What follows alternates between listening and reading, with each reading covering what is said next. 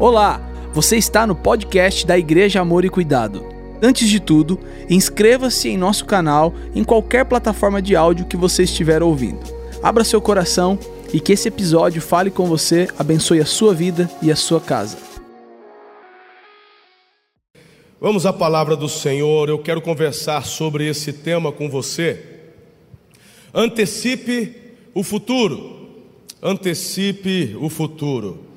Você já prestou atenção, querido, que anatomicamente o seu corpo foi projetado por Deus para você sair do ponto A e chegar no ponto B?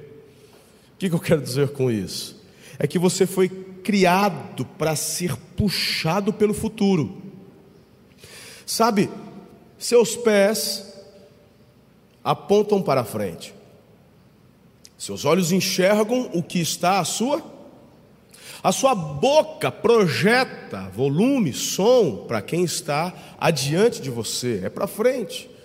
Querido, seus ouvidos são projetados para captar com qualidade e perfeição o som que vem da frente. Você até escuta o que acontece às vezes, mas a perfeição é daquilo, porque cada voltinha que você tem aqui tem um, tem um propósito, você sabe, né? É? Isso aqui é, foi anatomicamente criado, projetado pelo papai, para que houvesse uma captação melhor. Então, para de reclamar que você é meio oreiudo e celebre que você consegue captar melhor que os outros. Não é verdade? É, essa orelha grande, mas eu escuto melhor que você, pronto. Não é? O Raul de Mamento, tadinha, por causa do jiu-jitsu, já deu umas macetadas, já não escuta igual todo mundo. O tímpano está perfeito, mas né, o aerofólio aqui, meu irmão, ele é projetado para receber aquilo que vem da frente. O que, que eu quero dizer com isso? Consequentemente, a sua mente, ela é levada a entender que você tem que avançar. Irmão, nada contra o caranguejo, eles são deliciosos, aleluia, mas você não é um deles. Você foi projetado para avançar, para caminhar em direção ao seu futuro. Tudo te aponta, tudo corrobora para isso. Sabe, quem tem propósito tem senso de urgência. Eu gosto dessa frase.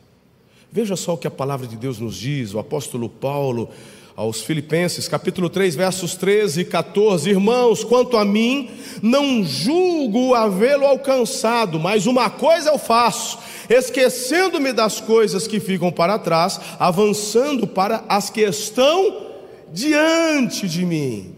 E isso eu faço por quê, gente? Ele responde: porque eu estou prosseguindo para o alvo.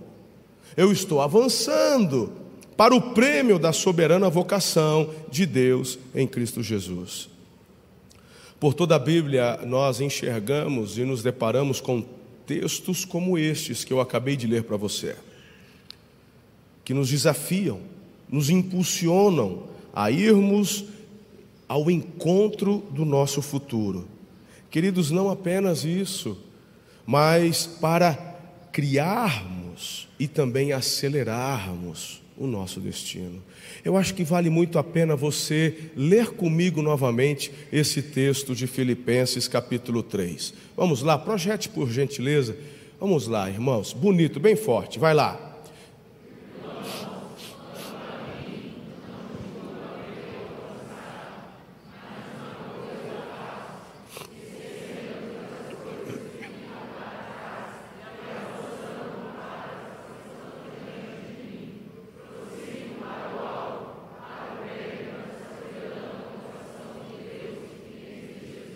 Eu quero destacar algumas coisas.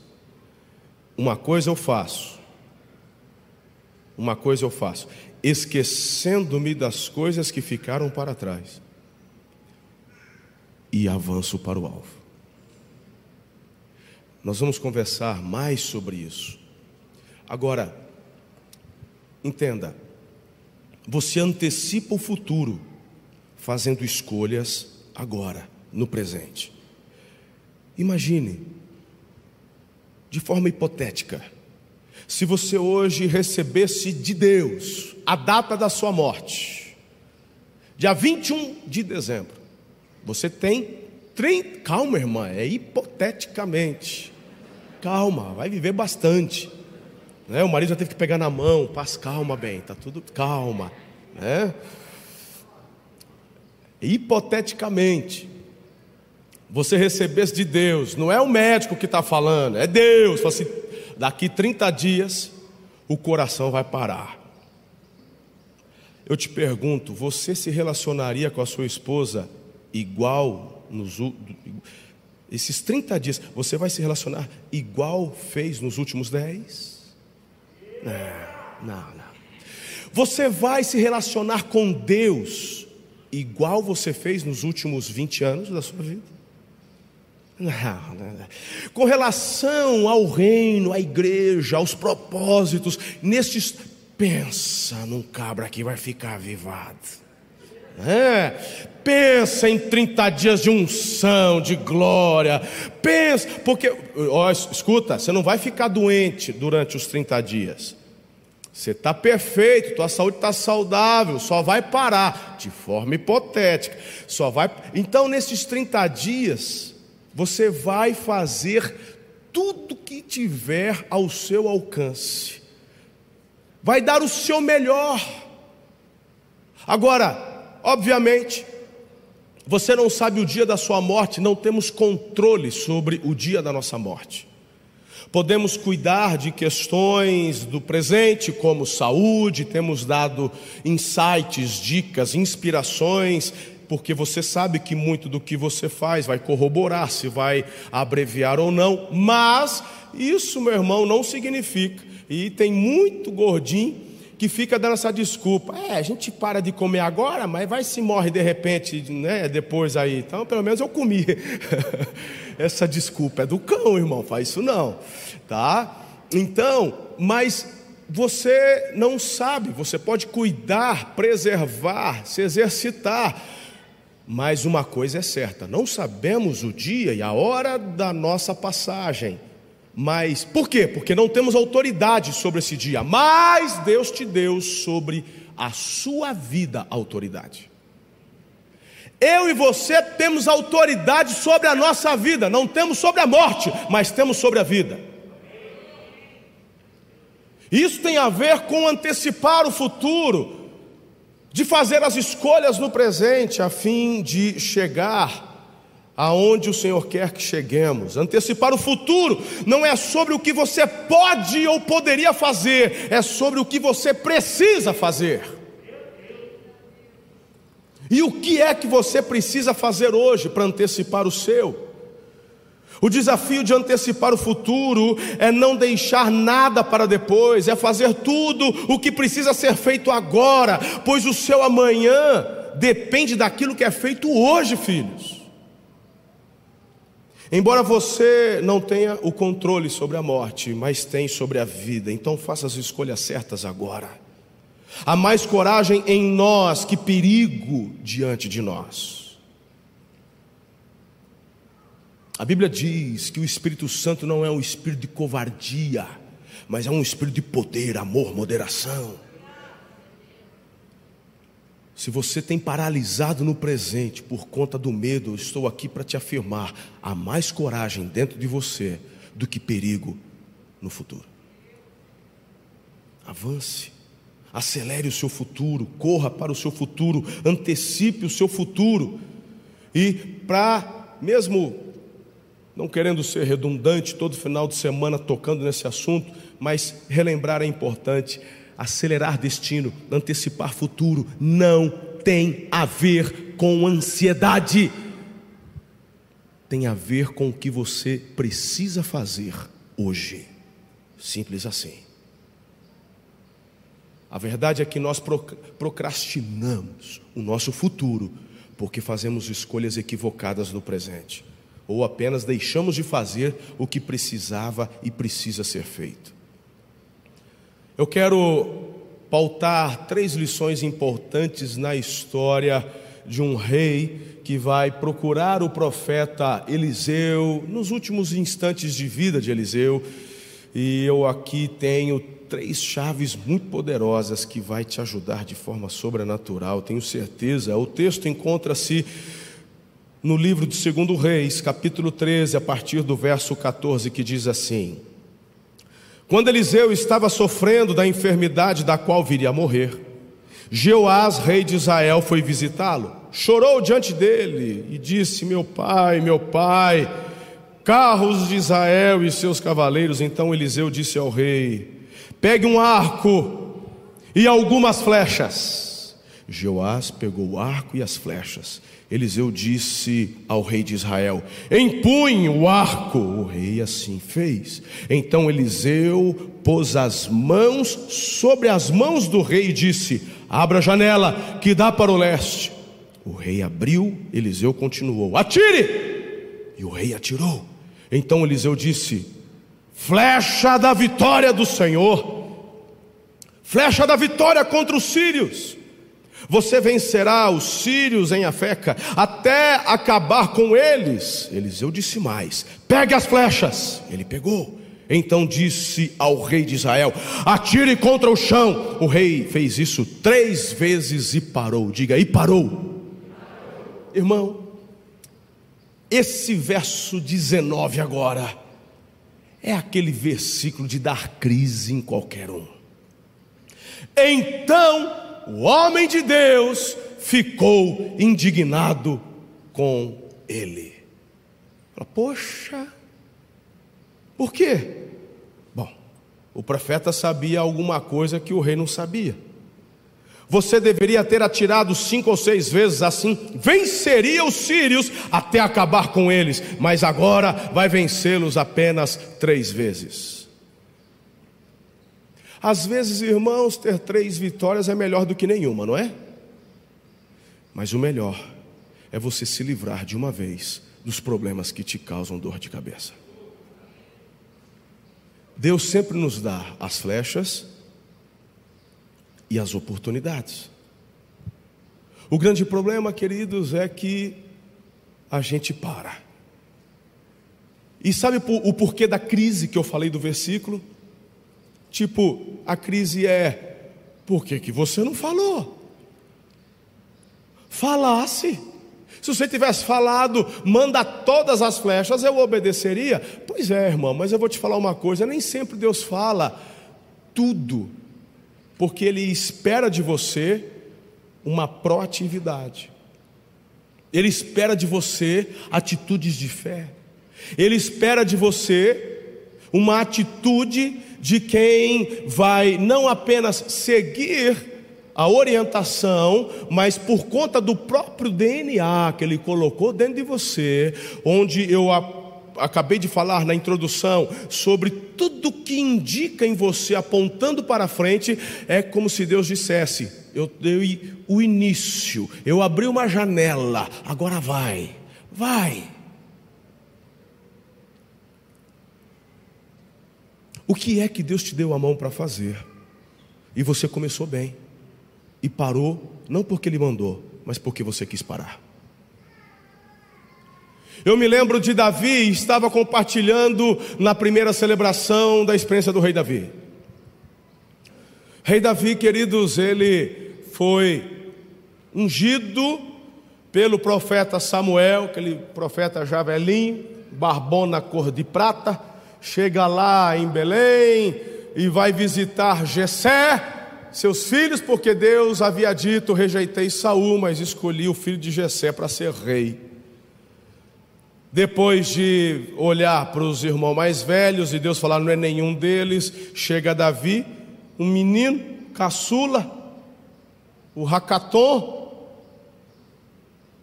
que no hebraico é Hakaton, caçula, que é meio assim como se fosse o café com leite. Todo mundo, falei, não é possível, se não é nenhum da gente, é a família de outro, pode ser qualquer um, menos esse moleque aí. E Deus fala, é esse. O profeta está em crise. Mas Deus fala: você não vê do jeito que eu vejo. Pode deitar óleo na cabeça do menino. E o óleo está descendo. No dia seguinte, o Davi foi coroado o rei de Israel. Sim ou não? Não, irmão. Todo mundo assim. Não, não, não. Ele recebe óleo na cabeça e dá início a um processo muito longo na vida dele. Ele recebe um vislumbre do futuro. Esse mesmo Davi, que a gente vai tocar no assunto daqui a pouco, lá na frente, ele ainda nem é rei. Ele venceu Golias, ele depois teve que fugir do Saul, porque tem muita coisa, muita água rolou. Não foi um ano, não foram dois anos, não foram dez anos, foi tempo. Davi agora está fugido, Saul quer matar ele. Ele encontra 600 soldados renegados no deserto e ele forma ali uma tropa. E ele vai lutar as batalhas de um outro rei filisteu chamado Aquis. E agora o Aquis se levanta para poder lutar contra o Saul, contra Israel. Davi ele é expulso, falou, você não vai comigo não, porque você vai se voltar contra a gente. Ele volta para o seu acampamento, lá em Ziclag, é a cidade onde o rei Aquis havia dado para ele suas esposas, os filhos, os seus despojos, estava tudo lá. Só que quando eles chegam, só encontram cinzas. Cinzas. Aí eu te pergunto, o que fazer diante disso? Como é que eu vou proceder?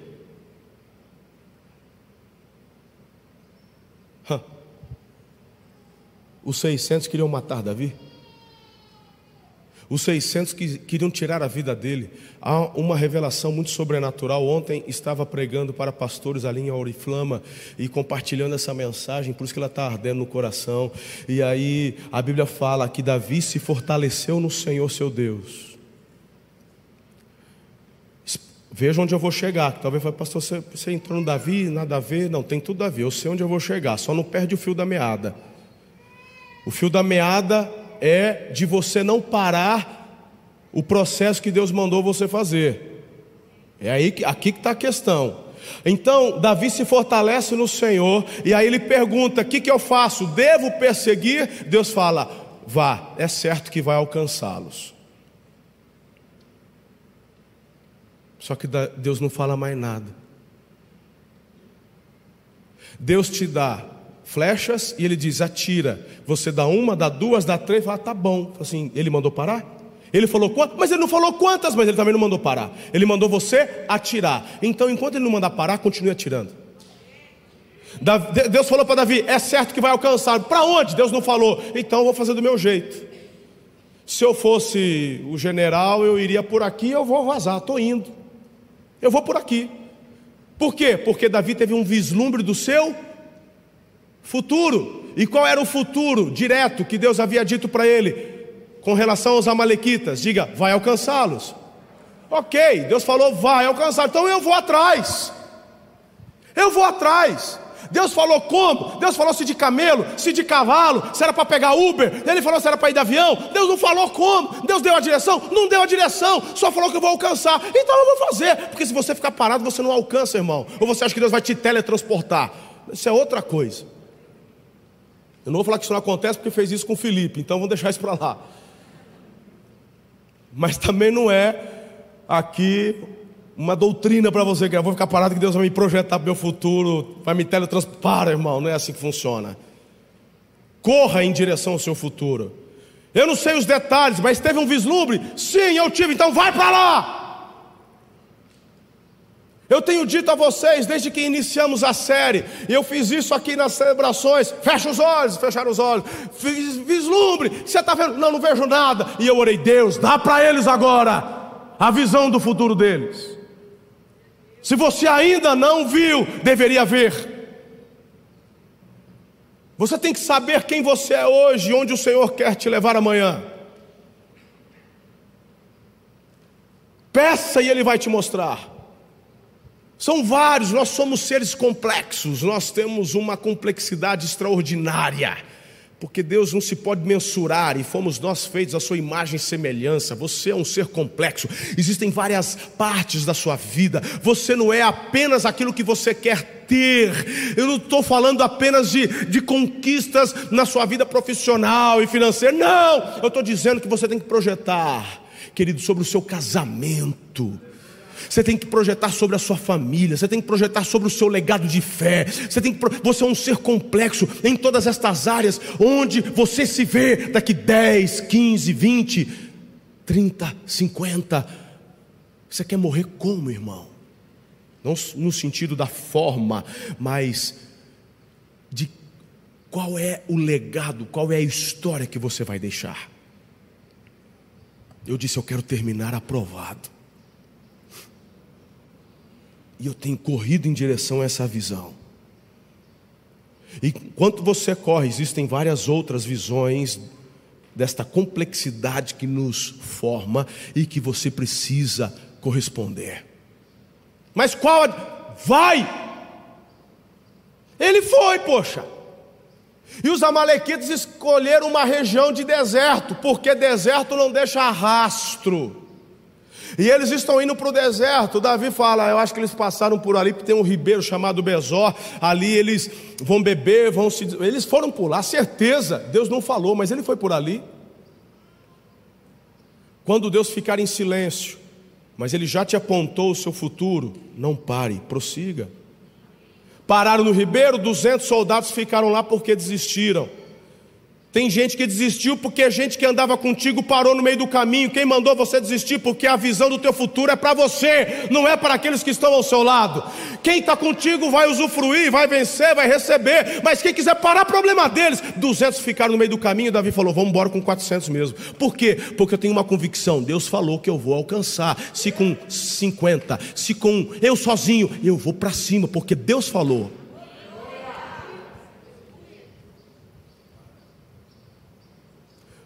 Chega no meio do deserto, eles encontram um egípcio. O egípcio está lá, quem é você? Falou, eu era escravo dos amalequitas. Para onde eles foram? Ah, se eu falar, você vai me matar. Deram água para ele, deram comida para ele. Falou, não, pode falar, que a gente não vai te matar, não. Eles foram para lá. Mas por que, que você está falando? Não, é que eu fiquei doente.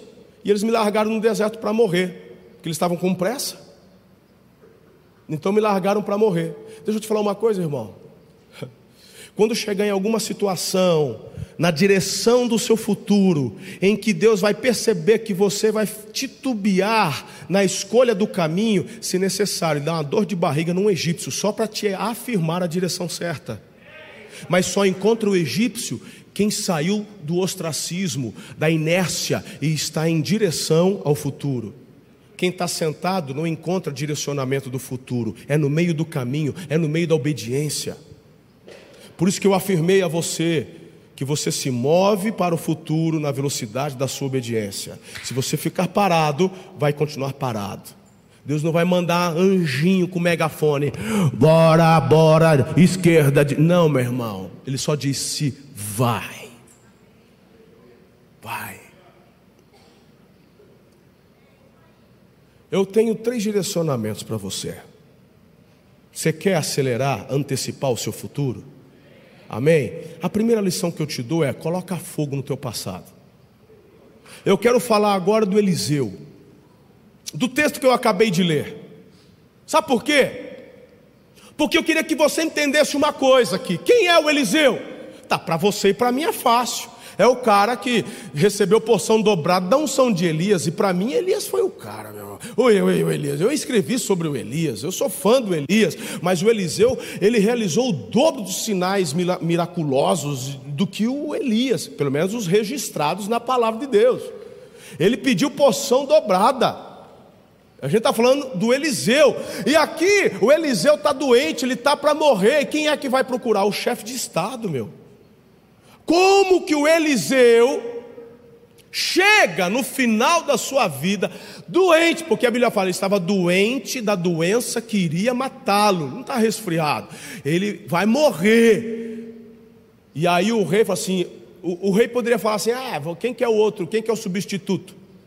Ele jogou a capa dele sobre quem? Quem que, qual que é o aprendiz dele que está mais na pegada aí? Eu vou conversar com o velho doente, estou fora.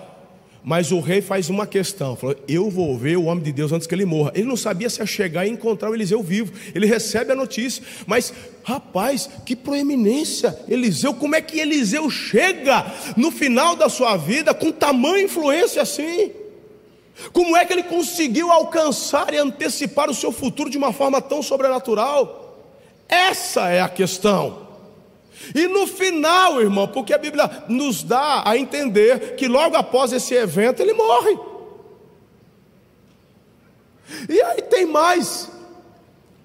Porque, como se já não fosse o bastante ele liberar uma palavra tão profética, meu irmão, eu estou falando de destino de nação, cara. Você está entendendo? Que o profeta ele está liberando algo que dizia a respeito não só à nação de Israel, mas que poderia por fim a uma nação, nação essa que até hoje está aí sofrendo, Síria. Olha o tamanho da revelação do homem desse. E se já não fosse isso, não tem um soldado que cai morto na cova do Eliseu e a hora que cai ressuscita? Pensa no homem. Como é que eu chego numa situação dessa? Queime o seu passado. Foi assim que começou. E eu vou te explicar direitinho para que não haja nenhuma interpretação equivocada naquilo que eu quero te passar nessa manhã. Olha só, Eliseu estava nos seus últimos momentos de vida, foi o profeta que Deus levantou para esse momento, mas deixa eu te falar uma coisa: tudo começa quando ele recebe a visão do futuro e ele não hesita em queimar o passado. Agora, veja só, é, é só voltar uma, um, um livro, 1 Reis, capítulo 19, verso 21. Eliseu, depois que ele recebeu a, a palavra do Elias, me segue, né? Eliseu voltou para a sua parelha de bois e os matou. Usou a madeira do arado para fazer fogo e assar a carne. Distribuiu a carne para o povo da cidade, e todos eles comeram, e então partiu com Elias como seu ajudante. O que, que é muito importante você entender aqui? Essa é uma lição que todos precisamos levar para a vida toda. Para alcançar o futuro, a gente tem que abrir mão do passado. Agora, escuta aqui. Às vezes, colocar fogo no seu passado significa libertar-se das expectativas dos outros, expectativas e imposições que os outros fazem sobre você. A questão é o que Deus chamou você para fazer e ser. Há coisas e até pessoas que você vai ter que deixar para trás se quiser continuar prosseguindo. Ainda mais se tudo isso se mantém preso ao passado e pretende roubar de você o seu futuro, o futuro que Deus tem para a sua vida. A jornada rumo ao nosso melhor futuro sempre passa pela fornalha. Agora, o fogo tanto nos forja naquilo que devemos nos tornar, quanto nos liberta para vivermos a vida para a qual o qual fomos criados. Não confunda colocar fogo no seu passado com queimar pontes que você vai precisar atravessar no futuro. Vou repetir. Não confunda por fogo no seu passado com queimar pontes que você vai precisar atravessar um dia. A grande questão é que o Eliseu, ele oferece como oferta ao Senhor o seu passado. Eu não estou falando para você desprezar, porque existem várias coisas aqui em questão. E o que Eliseu põe em fogo não foi nos traumas, não foi no sofrimento. Quando ele mata os bois e queima o arado, faz um churrascão, chama o povo, abençoa o povo, ele está queimando o passado, dizendo, ele está dizendo o seguinte: tudo que eu vivi até agora foi, foi legal, o que eu vivi até agora foi herança que recebi dos meus pais, eu vivi daquilo que eu aprendi, mas eu estou aceitando o futuro que o Senhor me propõe, e eu creio que o futuro que o Senhor tem para mim é mais excelente. Eu estou fechando um ciclo, por fogo no passado, é encerrar um ciclo e começar um ciclo novo daquilo que Deus tem. Então ofereça o seu passado, queime o seu passado como oferta ao Senhor. É, é, para eu desenhar para você um pouco mais, é, olha só que instrução linda que Deus nos dá quanto ao casamento. Hã? Lá no Gênesis já fala sobre casamento e o que é importante entendermos: deixará o homem ao seu pai e a sua, e unir-se à sua. Querido, presta atenção aqui. Eu vejo que esse é um dos problemas, onde as pessoas não conseguem desenvolver o seu futuro porque estão atreladas ao seu passado. Quando a Bíblia fala deixa pai e mãe, não é no sentido de ignorar os pais, porque os pais nós honramos a vida toda, até o fim. Mas quando eu aceito o desafio de constituir uma nova família, a única forma desta família ser bem-sucedida é deixando pai e a mãe. Eu deixo e vou me unir. É um novo ciclo. É o churrascão do Eliseu. Eu celebro, por isso que a festa é importante ter a celebração. Se você tem dinheiro ou não tem dinheiro, pelo menos um almoço com a família você pode fazer. Faça alguma coisa e celebre o encerramento de um ciclo, o ciclo onde eu vivia com os meus pais e agora eu vou para o novo. Quando você não entende isso, é quando a gente percebe muitos casais sofrendo com a interferência dos pais e muitas vezes os próprios filhos correndo atrás e não entendendo que você já saiu, você está caminhando para um outro futuro. Mas é meu pai, é minha mãe, perfeito, honre-os, abençoe-os, mas você vai construir a sua vida. Ah, mas meu pai é rico, problema do seu pai. Ele semeou e plantou, você vai viver a sua vida, vive com o que você tem. Se ele um dia quiser te ofertar, se ele um dia quiser deixar uma. Isso aí, meu irmão, é extra. Você vai viver e construir um futuro, o futuro que Deus tem para a sua vida.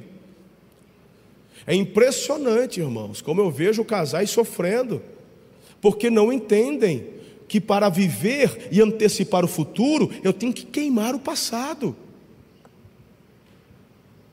Tem mulher que tem uma necessidade emocional de ir, pelo menos toda semana, dar uma mamadinha na mãe.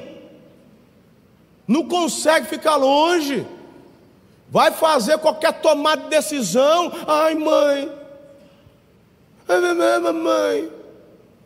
Porque quando você reclama do seu marido para sua mãe, deixa eu te falar uma coisa. Vocês brigaram. Aí você reclamou para a mãe. A tua mãe vai pegar a birra do abençoado. Só que você daqui a pouco reconcilia. E quando reconcilia, tudo de bom, é ou não é? Somebody love. Você já esqueceu, mas a tua mãe está lá, o ordinário. E isso é culpa de quem? Sua. Porque o pai e a mãe precisa ser honrado, mas a obediência agora é entre vocês dois. É um futuro que vocês estão construindo juntos, debaixo do temor, da orientação e da unção de Deus. Para isso que você tem um corpo, uma família de fé, pastores e mestres, apóstolos e profetas que te auxiliam. Pastor, a gente não está conseguindo chegar num denominador comum, perfeito, muito melhor do que a opinião da sua mãe, é a opinião de um homem de Deus, de uma mulher de Deus, que vai dar um parecer idôneo e um parecer também que não vai puxar sardinha para ninguém. Quem já se aconselhou comigo sabe o que eu estou falando. E eu vou repetir: você não quer se aconselhar comigo. Procure Marcos, procure Fabrício, procure Haldman, procure pastora Ana, porque tu vai chegar toda chorandinha falando mal do seu marido e tu vai chorar mais. Porque eu vou te falar bastante coisa. Então entenda que você precisa dar um direcionamento para o seu futuro abrindo mão do seu passado. Agora é claro que questão de traumas, abusos, coisas que te fizeram sofrer, isso você deleta. Pastor, como que eu esqueço?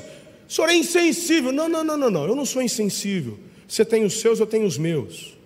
Acontece que na cruz de Jesus eu tenho tudo que eu preciso para ser curado, liberto, transformado, regenerado e viver um futuro glorioso.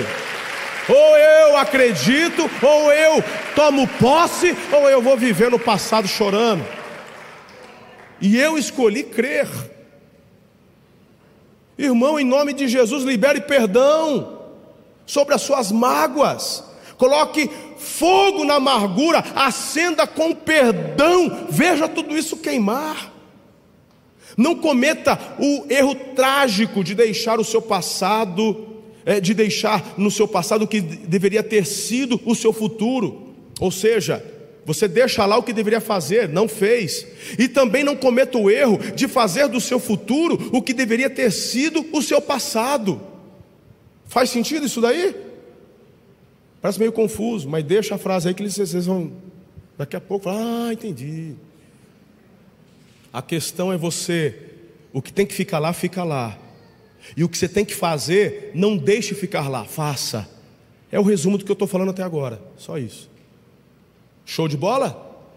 Segundo lugar, então, para finalizar, não leve seu passado para o seu futuro. Qual que é a segunda lição que a gente aprende? Saiba o que você quer. O que você está querendo? Quem não sabe o que quer, não sabe para onde vai. Já disse, repito, ninguém segue um líder perdido. A gente vai perguntar, pastor, a pandemia? E o povo? Não, o povo está vindo à igreja. A gente estava até agora com menos cadeiras, sete cultos.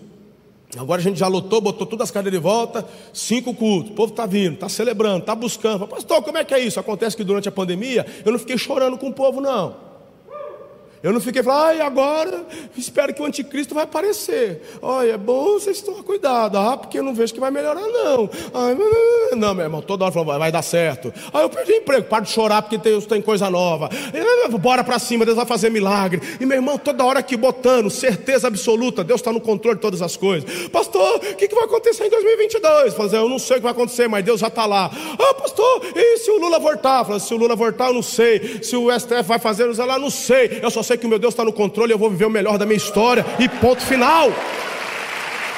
Nada pode parar aquele que anda na direção do futuro que Deus um dia desenhou.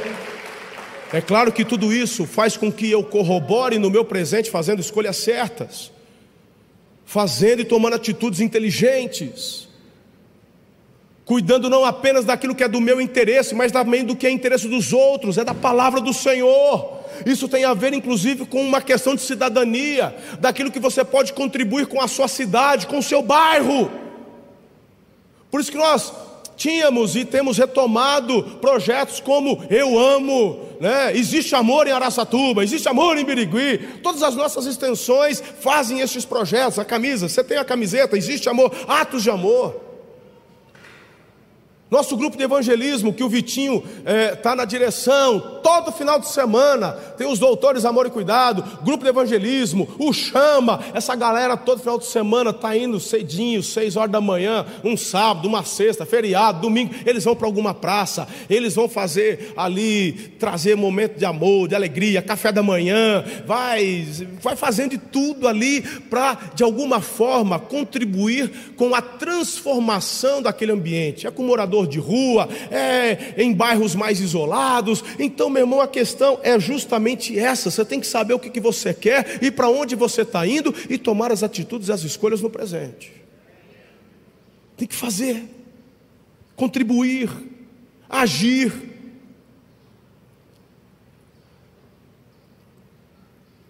A grande questão desta segunda chave é exatamente a indignação do profeta atirou três vezes e parou. Poxa, agora eu vou te dar um pulo do gato aqui. Concentre-se, vou te dar um pulo do gato. Muitas vezes a gente pergunta para as crianças: o que, você quer ser quando você crescer? A gente não pergunta para as crianças? Não, a gente pergunta. Aí você vai esperar as mais diversas respostas. Ah, eu quero ser jogador de futebol. Aí depende de quem está no, no boom do momento aí, não é verdade? Ah, eu quero ser doutor. Ah, eu quero ser isso, eu quero ser aquilo. Só que criança não tem maturidade para discernir esta questão de escolha, não é verdade? Ela não tem maturidade para isso. Mas eu quero te dizer uma coisa: Deus constantemente nos faz a pergunta: e aí? O que, que você quer ser quando crescer? O que, que você quer fazer? Como que você quer contribuir com a manifestação do meu reino, do reino do meu filho na terra? O que, que você quer ser no que diz respeito à sua família, ao seu casamento, ao seu legado? O que, que você quer ser? A questão é que para cada vez que o Senhor pergunta, você vai perceber da parte dele janelas sendo abertas. Janelas, diga comigo, janelas de oportunidades. Deus nos oferece janelas de oportunidades constantemente. Agora presta atenção no que eu vou falar. Se você acha que eu estou exagerando, estas perguntas que Deus nos faz, pode parecer pode parecer uma pergunta é, é, é, redundante ou algo sem sentido. O que você quer ser? Pode, mas não é. Eu me lembro quando criança, uma vez perguntaram para mim, eu era um pré-adolescente, o que, que você quer ser? Eu falei, eu quero ser médico. O cara falou assim: é, todo mundo quer ser médico, daqui a pouco você desiste disso, você vai mudar. E mas na hora eu murchei. Na hora, e eu pensava nisso várias vezes. E depois, quer saber? Eu não sirvo para isso aí não. E o cara não era nem parente, não era nada. Sabe aquelas perguntas bestas que qualquer um faz? O que você quer ser? Você acredita? Eu estou com 44 anos hoje, estou me lembrando disso como se fosse ontem. Olha como que as palavras nos marcam. Deus, quando te pergunta o que você quer ser, não é para te jogar um balde de água fria, é para abrir janelas de oportunidades para você avançar e chegar, antecipar o seu futuro. Jesus chega para um cego chamado Bartimeu e fala assim: O que, que você quer que eu faça? Fala, ah, quero uma marmita, eu estou com fome. Foi isso que ele falou? Falou, quero ver, poxa. Aí fala, mas por que, que Jesus pergunta isso? Porque quem não tem uma visão definida do futuro, vai fazer escolhas erradas nas oportunidades que recebe no presente. Eu vou contar uma piada. Um cara estava andando na rua, e encontrou um outro cara com a cabeça de, de pêssego. Falou, que trem esquisito, velho. Falou, isso aí é, é, é, é ah, um capacete, é uma fantasia? Falou, não, é minha cabeça. Uma boquinha escondida assim embaixo do pêssego, assim. Que história esquisita isso aí, uma cabeça de pêssego. Mas como é que isso é possível? Um dia eu estava andando, achei uma lâmpada, esfreguei, saiu um gênio. Aí eu falei para o gênio, gênio, eu queria, eu queria um milhão. Ele mandou o Pix, estava lá, um milhão. Agora eu queria uma namorada muito bonita. Chegou a namorada bonita. E agora? Ah, agora eu queria uma cabeça de pêssego. Tô. Acabou a piada essa aí. Era o sonho dele ter uma cabeça de pêssego. Aí eu falei assim, rapaz, mas é, tu é besta, é. Aí você está dando risada do cara. Acontece que quando você não sabe o que você quer ser, você vai fazer escolhas erradas no presente.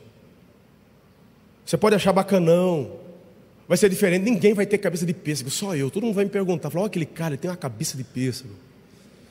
Você acha que você está apavorando, mas é porque você é perdido com relação ao seu futuro. Quem não sabe sobre o seu futuro se perde no presente. Aí você que está dando risada do cara, isso é uma piada besta, sem graça.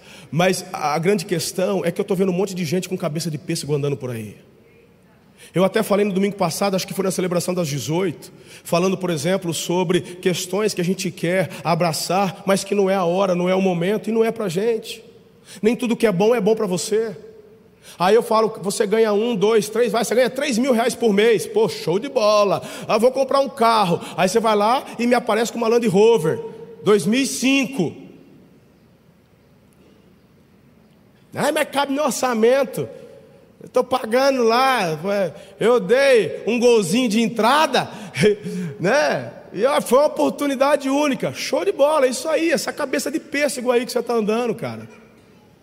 Você não tem condições de pagar o seguro de uma barca dessa. O pessoal nem seguro quer fazer de um trem desse.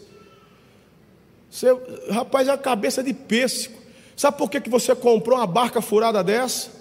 Porque você, diante das oportunidades que apareceu, por não ter uma visão definida do futuro, tomou escolhas erradas nas oportunidades que apareceu hoje.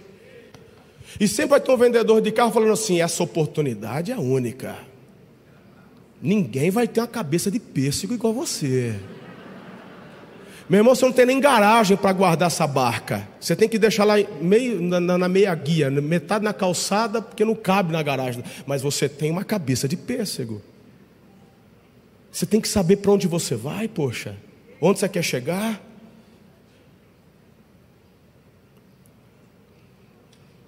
Ficou tenso agora. O pessoal está assim, meu Deus, será que eu tenho cabeça de pêssego? que, qual, Senhor, Espírito Santo, me revela qual que é o meu pêssego, Senhor. Qual que é o meu pêssego? Você nunca alcançar, alcançará o que quer, até que saiba o que quer. Querido, a indecisão não pode fazer parte da vida de quem quer antecipar o futuro, pois ou você se define ou vai ser definido pelos outros. A gente sabe que Jeoás, o rei que foi se aconselhar com Eliseu, não teve uma vitória completa, não por falta de intervenção de Deus, mas por falta de clareza. Ele não sabia o que ele queria. Ele estava de olho na vitória da batalha, mas Deus queria dar a vitória na guerra. Você sabe a diferença disso, né? A guerra é o todo, batalha são pontuais. Se você só quer vitória na batalha, saiba que Deus quer te dar vitória na guerra. Presta atenção no que você vai pedir, porque Ele vai te dar as flechas nas mãos, e Ele vai mandar você atirar no chão. Não pare, porque você sabe onde você vai chegar. Terceiro, para encerrarmos. Pode entrar, Jefferson, por favor. Eu queria só reforçar no terceiro ponto o que eu estou falando desde a hora que eu li o texto para vocês. Não pare até que tenha terminado. Não pare até acabar.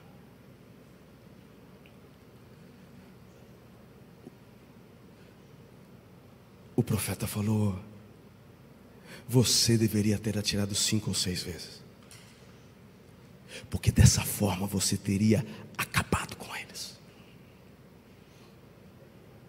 Mas porque você fez isso, só vai ter três vitórias. Irmãos, vamos falar a verdade. Você e eu temos ouvido de Deus, pegue suas flechas e atire. Igual o Joás. A questão é que enquanto você não ouvir Deus, pare, continue atirando suas flechas.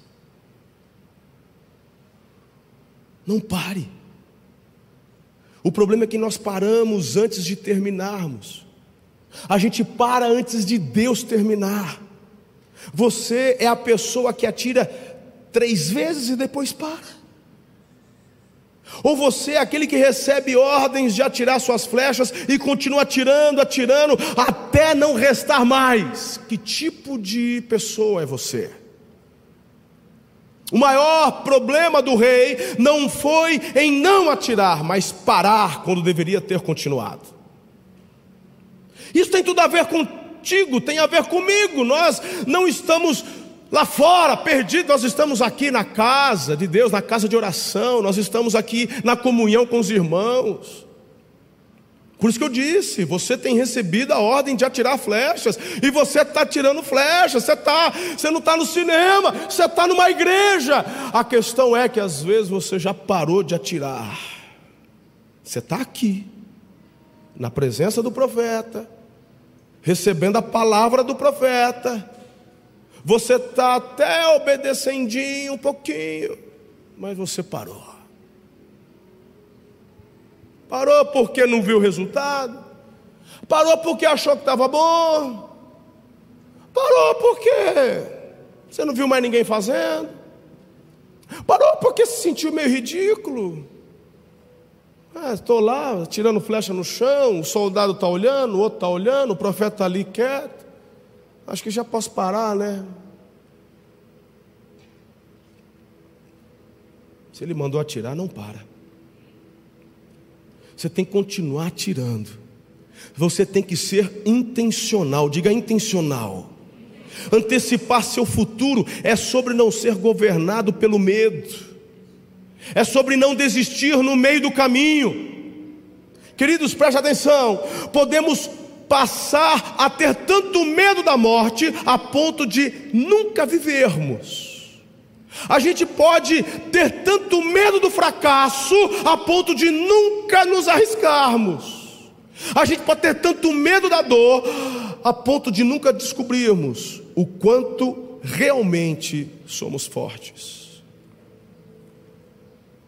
O seu desafio é, independentemente de quantas flechas foram colocadas em suas mãos, é atirar todas e fazer tudo o que estiver ao seu alcance. Eclesiastes capítulo 9, verso 10 nos diz: O que as suas mãos tiveram, olha só isso aqui, o que as suas mãos tiverem que fazer, que o façam com toda a sua força. Pois na sepultura para onde você vai, não há atividade, nem planejamento, não há conhecimento, nem sabedoria.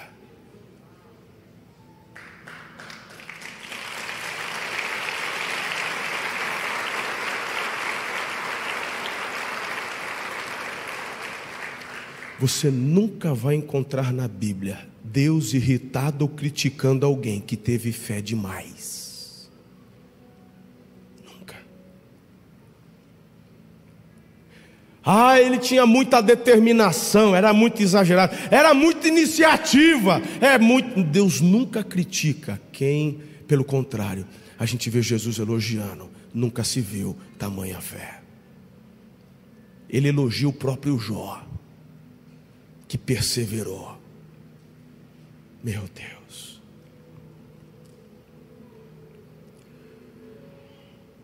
Ah, filhos. Esse mesmo Eliseu é o mesmo Eliseu que deu ordem a uma viúva que estava endividada, queriam tomar seu filho. Ela não tinha dinheiro, tinha um pouquinho de azeite. Ela falou: pegue o máximo de vasilhas que você conseguir emprestada. Entra na sua casa. Encha todas as vasilhas. Venda. Pague as dívidas. E viva. Porque vai sobrar. Agora, aquela mulher fez exatamente isso. E o interessante é que todas as vezes que ela deitava o azeite, não parava, enchia, e quando começava a transbordar, ia na outra, e começava a transbordar, ia na outra, e para cada vez que enchia, um milagre novo acontecia, e um milagre novo acontecia, e um milagre novo acontecia, até que ela falou assim: me dá mais, e o filho falou: acabaram as vasilhas. Sabe o que eu quero dizer com isso? Tem gente que recebeu flechas para atirar, e você não está atirando porque tem medo. Medo de não ter flecha para amanhã. Só que você se esquece de quem que te deu as flechas. O azeite continuou correndo na medida da fé que ela teve para conseguir vasilha. O profeta não deu uma medida, serão X litros, não. Seguiria mais alguma? Certamente que sim. Tanto que ela falou: dá mais. Ela falou assim: mãe, acabaram as vasilhas. Quando o menino falou, acabaram as vasilhas, o texto fala, o óleo parou de escorrer. Deus já disse para você, você e eu somos vasos de barro. Há um tesouro depositado dentro do vaso de barro que é o óleo do Espírito, a unção do Espírito. Enquanto você disponibilizar sua vida para ser receptáculo da unção ao óleo, a unção não vai parar de correr, o óleo não vai parar de fluir na tua vida. Mas é na medida da tua fé, do quanto você se disponibiliza, do quanto você abre espaço Deus é aquele que te dá flechas para você lançar, lançar, lançar. Não guarde estas flechas. Irmãos, filhos queridos, em nome de Jesus, eu me refiro a muitas áreas da sua vida.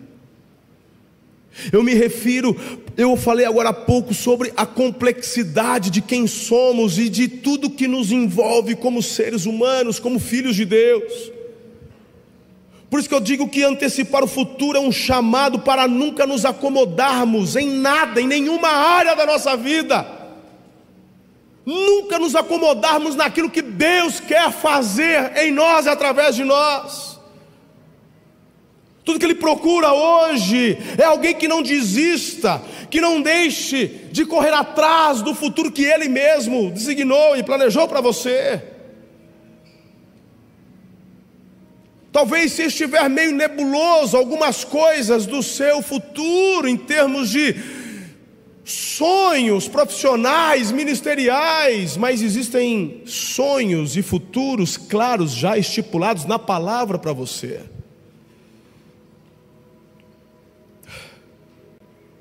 Ah, filhos, eu... como é que está seu casamento? Ah, pastor, o senhor sabe, né? Eu já tenho 30 anos de casado. A gente vive bem, a gente é amigo. Falou, não, mas você não foi chamado para ser amigo, você foi chamado para ser cônjuge. Pastor, mas o senhor sabe, é a vida, né? O tempo vai passando. A gente assim, a gente já se acostumou com o outro. Eu não vivo sem ele, ele não vive sem eu, mas também. Não, mas pera lá, não é disso que eu estou falando. Eu estou falando de cumplicidade, estou falando de casamento, estou falando de alegria, estou falando de, de, de, sabe, de coisas profundas. Eu estou falando de curtir, estou falando de. Porque para cada estação há uma revelação nova para você. Talvez se eu tivesse um ano de casado, você poderia falar: Ah, pastor, o senhor casou agora, amanhã a gente conversa. Mas não, filho, eu tenho 24 anos de casado, fora o tempo de noivado e namoro. Então eu tenho autoridade para falar tanto pela palavra e pela unção do Espírito, quanto pela minha experiência. Posso não ter os 30 que você tem, os 40 que você tem, mas 24 é uma boa marca. Bodas de prata, ano que vem, se Deus permitir. Só que a cada fase da minha vida, eu estou mandando flecha no chão, poxa. Tem gente que às vezes não entende. Tem gente que pode criticar, tem gente que fala, ah, esse pastor acho que está nem da loba, porque está agora, todo não sei o quê. assim, você não sabe, eu não tenho que te dar satisfação da minha vida. Mas uma coisa eu te digo, eu estou mandando flecha no chão, porque foram as flechas que Deus me deu. O que eu posso te dizer é que hoje minha esposa somos muito mais apaixonados do que no dia que nos casamos. Eu falo isso diante do Senhor.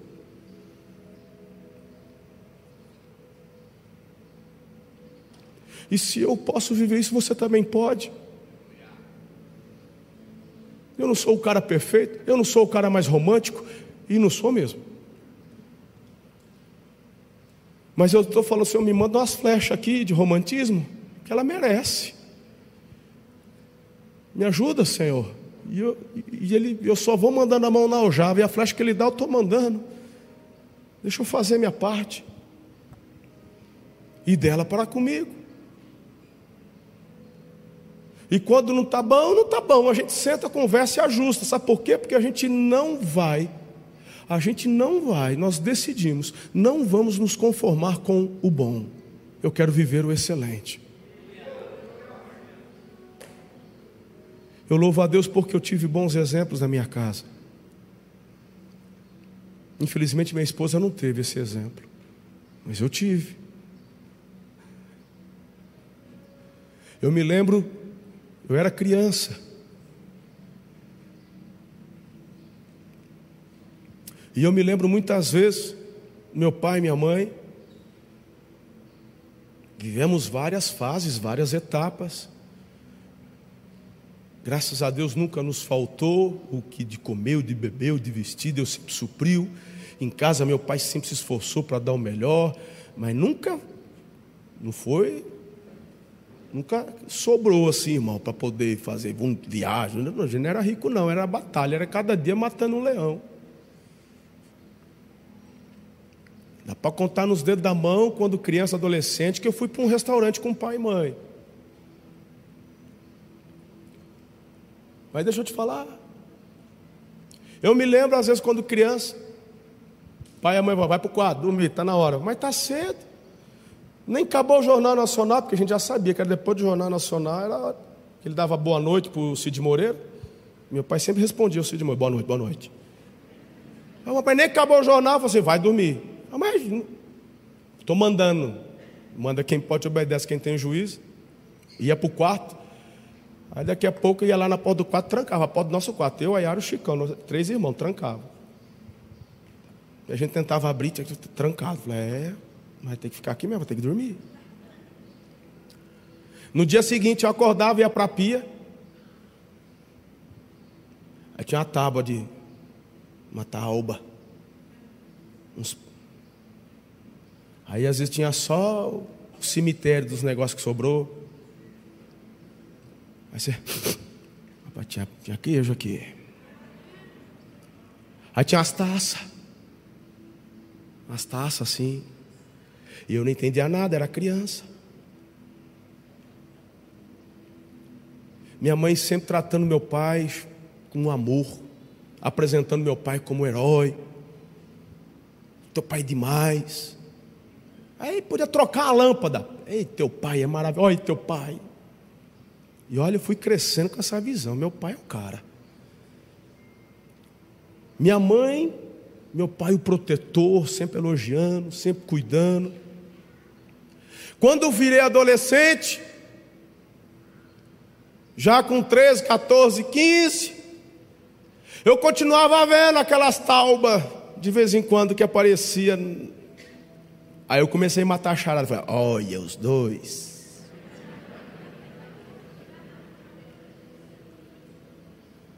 É, estou entendendo, Senhor. Depois chega uma hora que não dá para trancar as crianças. Vai, vaza, vai, vai, vai passear, vai para a igreja, depois vocês vão passear. A gente chegava em casa, estava a tauba em cima da mesa. Ou na pia.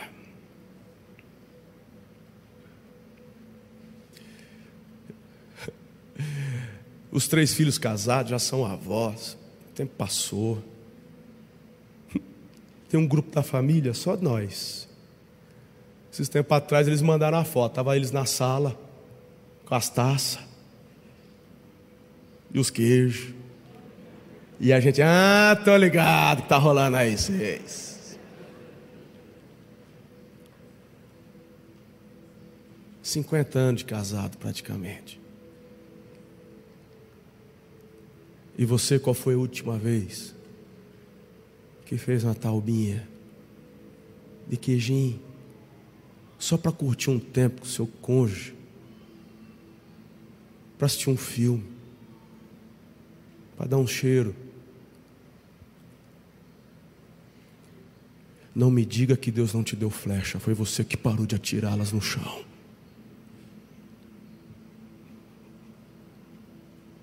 Volta a tirar as flechas no chão. Que se Deus deu para os meus pais, Ele deu para mim, Ele deu para você. O óleo não vai parar de correr enquanto você apresentar a vasilha. O óleo vai continuar correndo. Invista no seu casamento. Porque o divórcio não é uma opção. Deus não quer te dar apenas vitória no problema que você enfrenta hoje no seu casamento. Deus quer te dar a vitória da guerra contra o divórcio. Você vai terminar apaixonado, apaixonada, vivendo o melhor da sua história.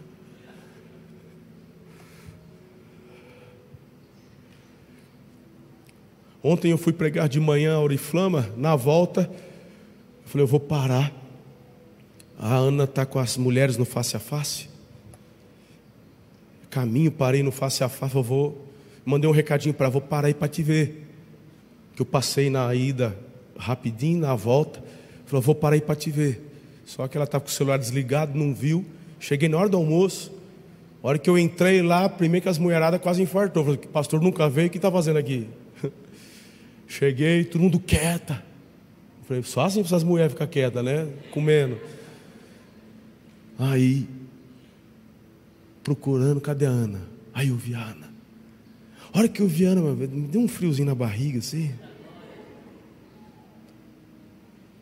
Aí a gente sentou junto à mesa, a gente caiu, eu fiquei, fui almoçar. Tem que ser intencional. Você tem que pedir para o Senhor.